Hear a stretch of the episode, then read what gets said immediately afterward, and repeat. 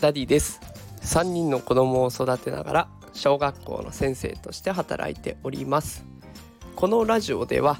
最先端の技術を活かしながら子育てができるそんな情報を毎日お送りしております。さあ今日のテーマは新時代。不登校になっても学びを止めない注目の取り組み5選。というテーマでお送りしていきたいと思います。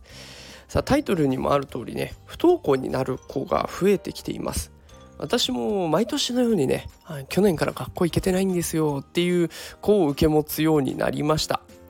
え保護者の方からするとねあの学校に行けないイコールもう終わりだわ学校以外選択肢なんてないんでしょうみたいな思いがね強いように感じます。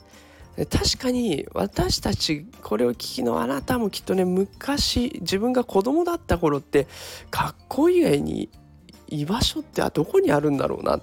学校がダメ行けなくなっちゃったらどこに行ったらいいんだろうな家しかないよなみたいなことを考えていたんじゃないでしょうか。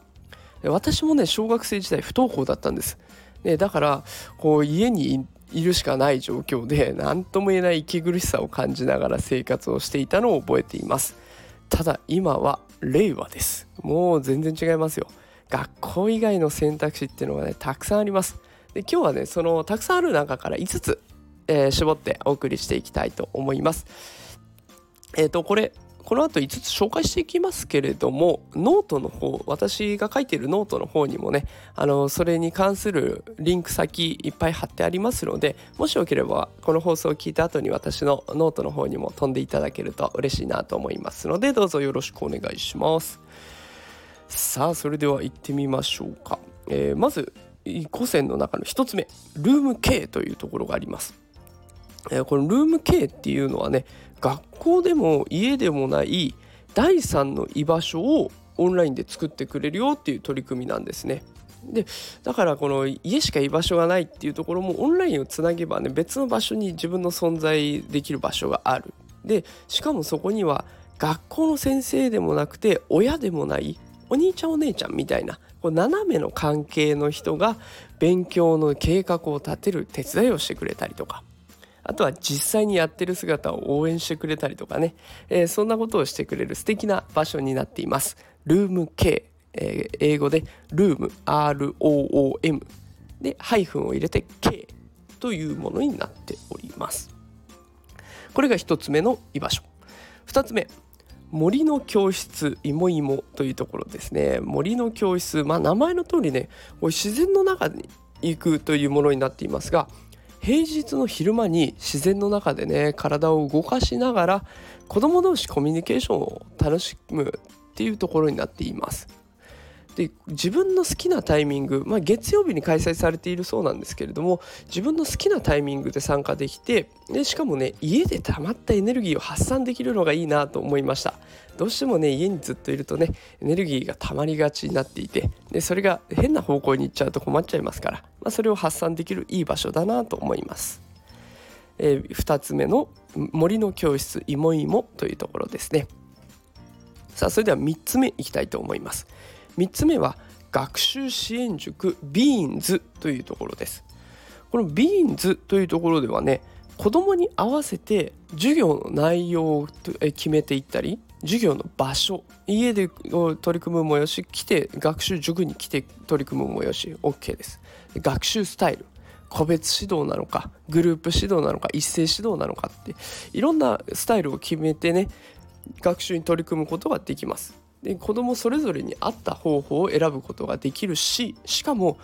勉強だけじゃなくて心のケアだったりとかあとは未来に向けて職業観を育成していったりだとかねあと受験対策までこういろいろ幅広くやってくれるのでありがたい存在になるんじゃないかなと思います。えー、3つ目の場所学習支援塾ビーンズというところです。さあそれでは4つ目4つ目はフリースクール。これはだいぶ、えー、馴染みのある言葉になってきましたよね。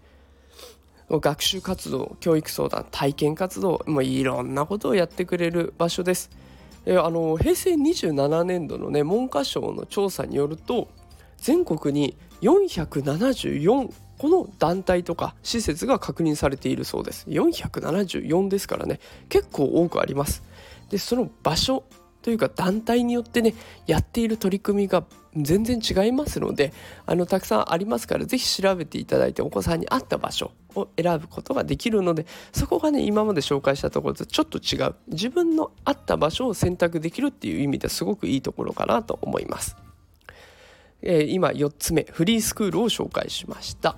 続いて5つ目不登校特例校というところです、えー、これねあの最近ちょっとずつ増えてきてるんですよ。不登校特例校。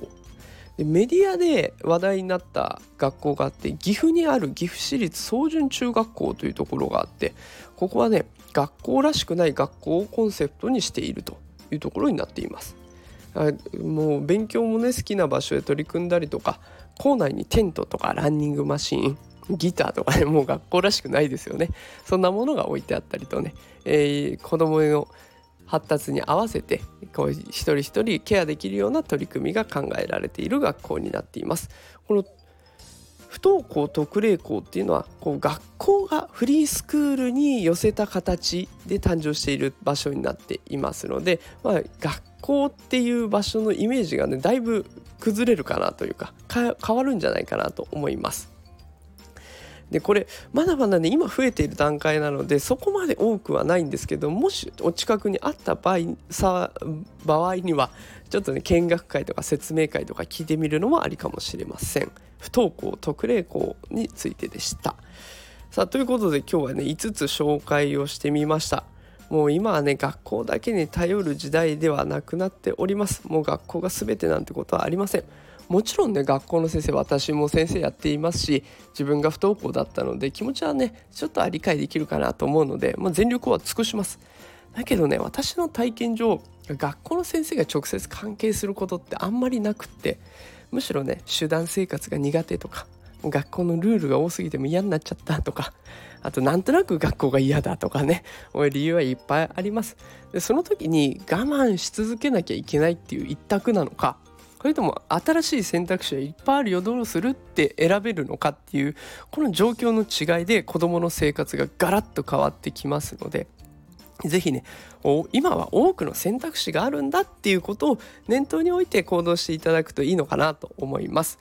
是非ねお子さんの未来が明るくなったら嬉しいなと思って今日はこんな発信をさせていただきました。あのもし詳しく内容を知りたい方私のノートのリンクにいろいろ情報をまとめてありますのでそちらに飛んでみてください。